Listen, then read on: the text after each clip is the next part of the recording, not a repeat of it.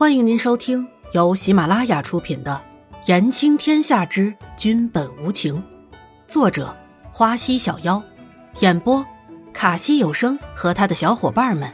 记得订阅、评论哦。第十二集，各怀心思。回小姐的话，奴婢叫玉儿。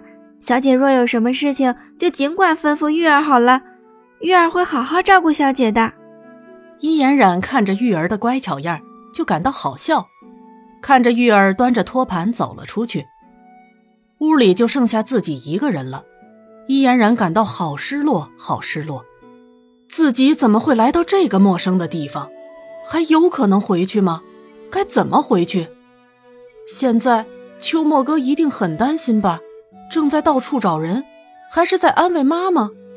爸爸也应该听到消息回国了吧？怎么感觉自己的世界一下子就黑了呢？往后的路要怎么走才好？一整天都是处于心慌中，再加上受伤，身子早就在喊累了，现在还在心烦着眼前的事。想着想着，易嫣然便再也坚持不住的沉沉的睡去了。书房里，南宫离尘坐在书桌前，听到开门的声音，抬起了头。子修，你说他说的话可信吗？严子修看着一脸严肃的南宫离尘，也收起了玩世不恭的笑脸，认真的回道：“一半一半。”什么意思？朕不明白。我的意思是，可以相信他的一半，至少他的表情和行动告诉了我，不像是在说谎。但他的出现实在太有巧合性了，难免会引来怀疑。严子修说着，就在南宫离尘的前方坐了下来，顺手拿起茶壶，给自己倒了一杯茶。那我们就看看他究竟要玩什么把戏。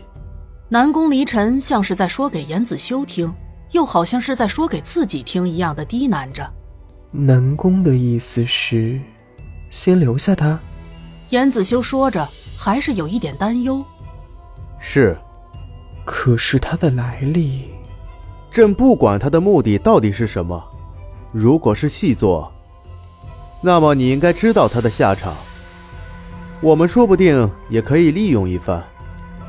如果不是，那么于情于理，朕都应该留下他，看好他的伤才是。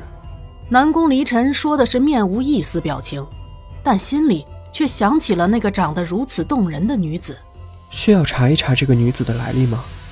严子修还是忍不住问了一句：“嗯，这件事，你去办吧。”好，明天我就吩咐下去，秘密的查一下。严子修想起了那个女子，心里也开始了一阵变味儿。两个人各怀着自己的心事。天晚了，子修也早点歇着吧。南宫离尘说着，便往外走。嗯，今天确实累坏了，早点歇着好。严子修跟了上去。等等，像是想到什么的严子修叫住了南宫离尘。怎么了？南宫离尘停下了脚步。南宫现在是要回自己的房间睡吗？我不去自己房间，难道还去你的房间？南宫离尘一挑剑眉问道。可是你的房间不是躺了个易嫣染吗？难道你想？说完便坏笑着看着南宫离尘。南宫离尘后知后觉的才发现，自己的房间住着那个自称是伊颜染的女子。